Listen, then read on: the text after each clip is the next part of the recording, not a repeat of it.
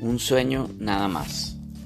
A comienzos de la década, en los años 60, Esteban Lozada, un estudiante de provincia, se va a la capital a cursar estudios superiores en búsqueda de un futuro promisorio.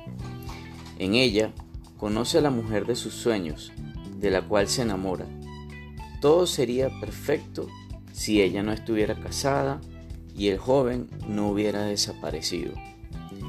Para el lector de cualquier tipo y clase, será difícil encontrar un libro tan absorbente y de tanto interés como este, en donde el personaje central de la novela nos muestra y describe no solo su vida de condiciones opresivas hacia el ámbito de las relaciones humanas, esperando mejorar su situación, sino también sus periprecias durante el éxodo hacia la ciudad, recordándonos, llenos de humanidad, los personajes más conspicuos y sitios emblemáticos de la Caracas de su época.